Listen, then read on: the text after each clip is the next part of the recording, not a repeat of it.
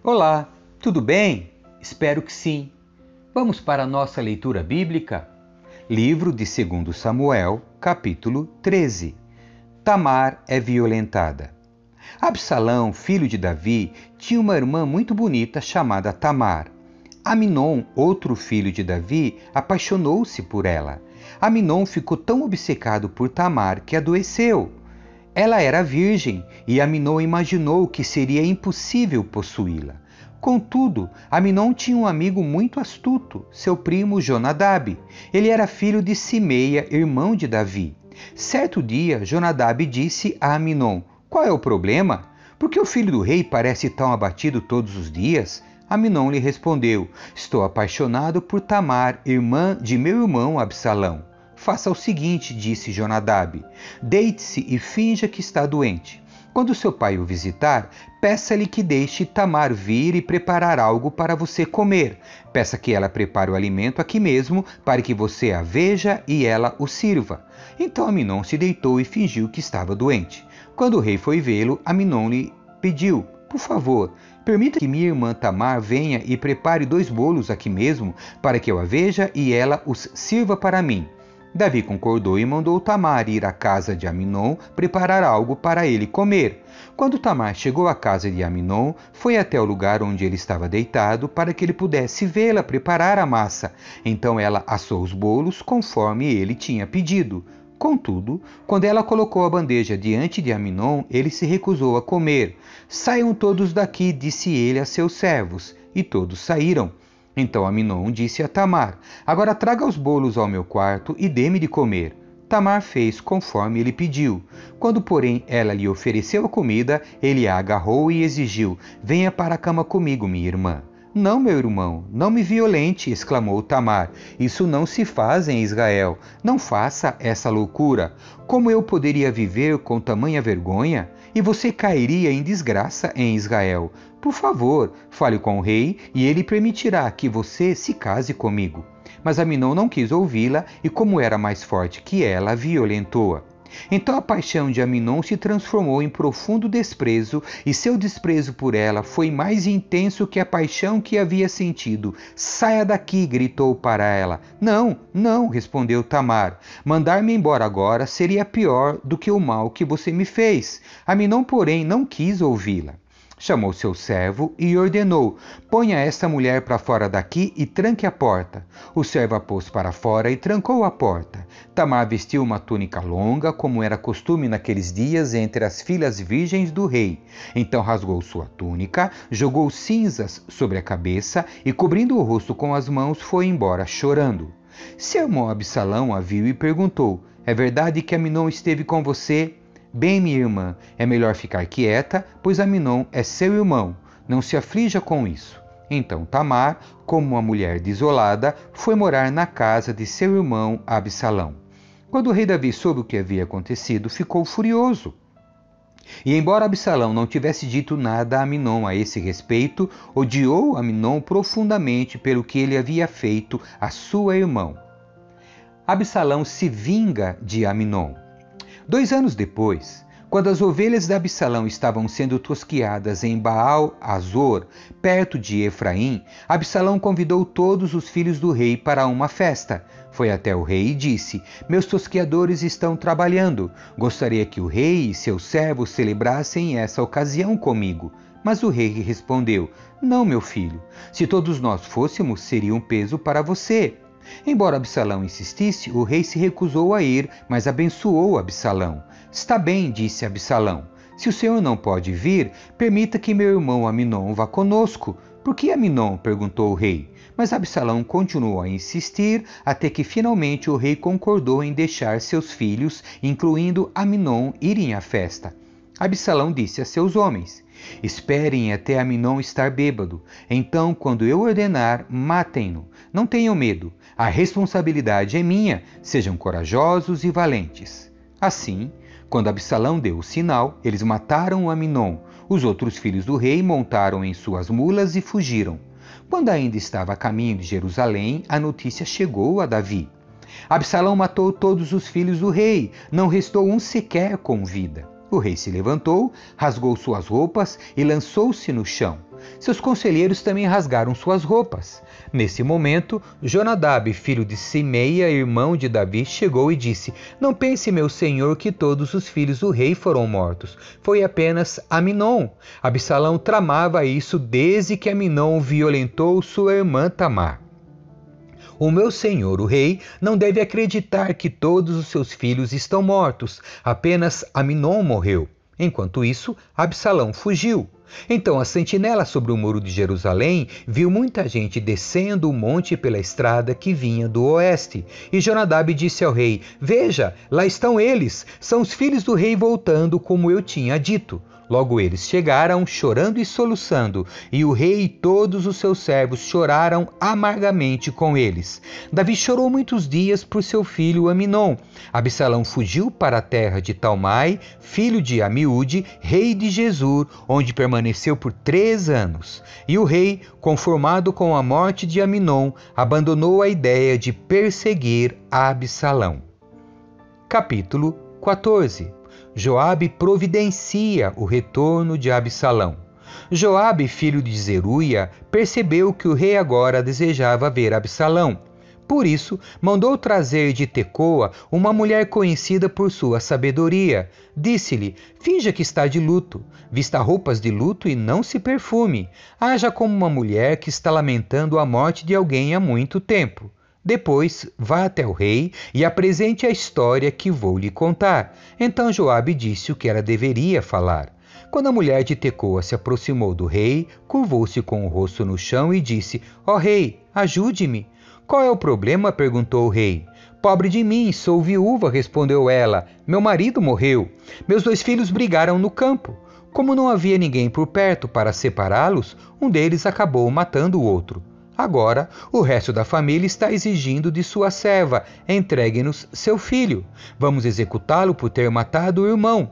Ele não merece herdar a propriedade da família. Querem apagar a última brasa que me restou. Se o fizerem, o nome e a família de meu marido desaparecerão da face da terra.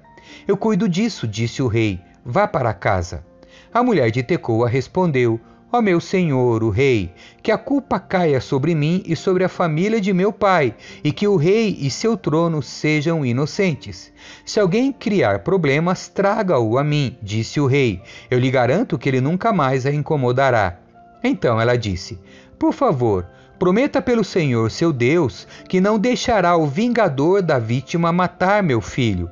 Não quero mais derramamento de sangue. Ele respondeu: Tão certo como vive o Senhor, ninguém tocará num fio de cabelo da cabeça de seu filho. Permita-me pedir mais uma coisa ao meu senhor, o rei, disse a mulher. Fale, respondeu ele. Então ela disse: Por que o Senhor não faz pelo povo de Deus o mesmo que prometeu fazer por mim? Ao tomar essa decisão, o Senhor condenou a si mesmo, pois se recusou a trazer de para casa seu filho banido. Um dia todos nós morreremos. Nossa vida é como água, que depois de derramada na terra não pode mais ser recolhida. Mas Deus não apaga a vida. Ao contrário, ele cria meios de trazer de volta aqueles que foram banidos de sua presença. Vim suplicar ao meu senhor, o rei, porque outros me ameaçaram. Pensei, talvez o rei me escute e nos livre daqueles que desejam nos eliminar da herança que Deus nos deu. Sim, o meu Senhor, o Rei, restaurará nossa paz de espírito. Sei que o Senhor é como anjo de Deus, capaz de discernir entre o bem e o mal. Que o Senhor, seu Deus, esteja com o Rei. Preciso saber uma coisa, disse o rei. Diga-me a verdade. Sim, ó meu senhor, ó rei, disse a mulher. Foi Joabe quem a mandou aqui? perguntou o rei. A mulher respondeu: Ó oh, meu senhor, o rei, como posso negar? Ninguém é capaz de esconder coisa alguma do senhor. Sim, foi Joabe, servo do rei, que me enviou e me disse o que falar. Agiu desse modo porque o Senhor, para que o Senhor pudesse ver a questão com outros olhos. Mas o Senhor é sábio como anjo de Deus e entende tudo o que acontece em nosso meio. Então o rei mandou chamar Joabe e lhe disse: Muito bem, Vá e traga de volta o jovem Absalão. Joabe se curvou com o rosto no chão e disse: Finalmente sei que obtive o favor do meu senhor, o rei, pois atendeu ao meu pedido. Joabe foi a Jesus e trouxe Absalão de volta a Jerusalém. O rei, porém, deu a seguinte ordem: Absalão pode ir para casa, mas não deve vir à minha presença. Portanto, Absalão não viu o rei. A reconciliação de Absalão e Davi. Não havia nenhum homem em todo Israel tão elogiado por sua beleza como Absalão. Era perfeito da cabeça aos pés. Cortava o cabelo uma vez por ano por causa de seu peso, 2,4 quilos, segundo o peso real. Tinha três filhos e uma filha. Sua filha se chamava Tamar e era muito bonita. Absalão morou dois anos em Jerusalém sem ver o rei. Então mandou chamar Joabe para pedir que intercedesse por ele, mas Joabe não quis vir. Mandou chamá-lo de novo e mais uma vez ele se recusou a vir. Então Absalão disse a seus servos: Vão e ponham fogo no campo de cevada de Joabe que fica junto de minha propriedade. Os servos foram e puseram fogo no campo, como Absalão havia ordenado. Então Joabe foi à casa de Absalão e lhe perguntou: Por que seus servos puseram fogo em meu campo? Absalão respondeu: Eu quero que você pergunte ao rei por que ele me trouxe de Jesus, se não pretendia me receber.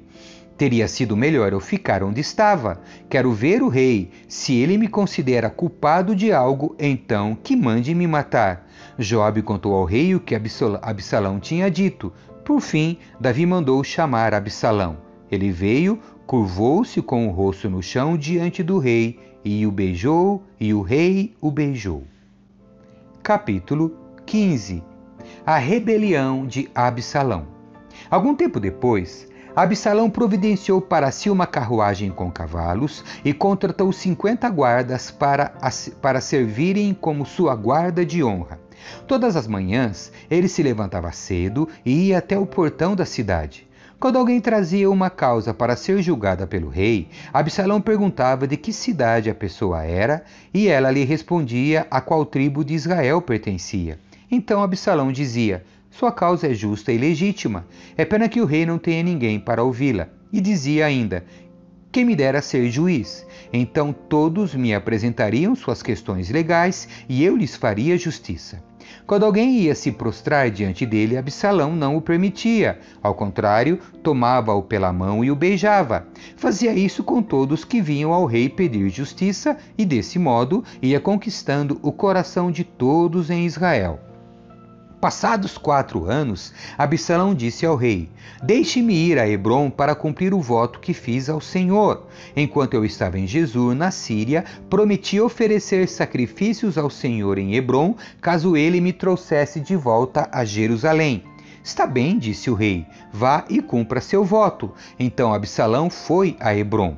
Enquanto estava lá, porém, enviou em segredo mensageiros para todas as tribos de Israel eles diziam às pessoas: Assim que ouvirem as trombetas, digam: Absalão foi coroado rei em Hebron.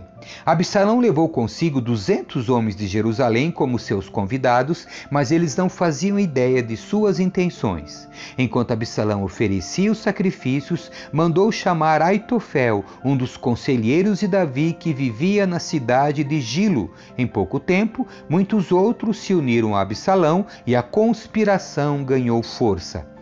Davi foge de Jerusalém. Logo, o mensageiro chegou a Jerusalém para informar Davi. Todo Israel se uniu a Absalão. Então devemos fugir de imediato ou será tarde demais, disse Davi a seus conselheiros. Rápido! Se sairmos de Jerusalém antes que Absalão chegue, escaparemos e impediremos que ele mate todos os moradores da cidade. O Senhor tem o nosso apoio, responderam seus conselheiros. Faça o que lhe parecer melhor. Então o rei e toda a sua família partiram de imediato. Ele deixou para trás apenas dez concubinas para cuidarem do palácio. O rei e todos que o acompanhavam foram a pé e pararam na última casa da cidade, a fim de deixar os soldados do rei passarem e tomarem a dianteira. Também iam com Davi sua guarda pessoal e seiscentos homens de Gate. Então o rei se voltou para Itai, comandante dos homens de Gate, e disse: Por que você está vindo conosco?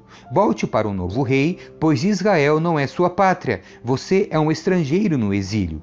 Chegou faz pouco tempo, e não seria certo eu obrigá-lo a vir conosco. Não sei para onde vamos. Volte e leve consigo seus parentes, e que a bondade e a fidelidade o acompanhem. Itai, porém, disse ao rei: Tão certo como vive o Senhor e como vive o Rei, eu juro que, não importa o que aconteça, irei aonde for o meu Senhor o Rei, seja para viver ou para morrer. Davi respondeu: Muito bem, venha conosco. E Itai, todos seus homens e suas famílias acompanharam Davi. Por onde passavam o rei e os que o seguiam, todo o povo chorava em alta voz. Atravessaram o vale de Cedron e foram em direção ao deserto. Zadok e todos os levitas também os acompanharam, carregando a arca da aliança de Deus. Puseram a arca no chão e Abiatar ofereceu sacrifícios até que todos tivessem saído da cidade. Então Davi ordenou a Zadok: Leve a arca de Deus de volta para a cidade. Se for da vontade do Senhor, ele me trará de volta para ver novamente a arca e o santuário. Mas se ele não se agradar mais de mim, que faça comigo o que lhe parecer melhor. O rei também disse ao sacerdote Zadok: Preste atenção. Você deve voltar à cidade com seu filho Aimaas e com Jonatas, filho de Abiatar. Farei uma parada em um dos pontos de travessia do Jordão e, fica, ficarei ali esperando notícias suas. Então Zadok e Abiatar levaram a arca de Deus de volta para Jerusalém e ali permaneceram. Davi prosseguiu pelo caminho para o Monte das Oliveiras, chorando enquanto andava. Estava com a cabeça coberta e os pés descalços. Os que iam com ele também tinham a cabeça coberta e choravam enquanto subiam ao monte. Quando alguém informou a Davi que Aitofel, seu conselheiro, agora apoiava Absalão, Davi orou: Ó Senhor, faze que Aitofel dê conselhos errados a Absalão. Quando Davi chegou ao alto do monte, onde o povo costumava adorar a Deus, Uzai, o arquita, o esperava ali, Uzai havia rasgado suas roupas e colocado terra sobre a cabeça, mas Avi lhe disse: Se você vier conosco, será apenas um peso. Volte à cidade e diga a Absalão: Agora serei seu conselheiro, ó rei, como no passado fui conselheiro de seu pai. Assim você poderá frustrar os conselhos de Aitofel. Os sacerdotes Zadok e Abiatar estarão lá. Informe-os dos planos feitos no palácio e eles enviarão seus filhos Aimaas e Jonatas para me contar o que se passa. Assim, Uzai, amigo de Davi, voltou para Jerusalém e ali chegou na mesma hora em que Absalão entrava na cidade. Amém. Que Deus abençoe você. Tchau.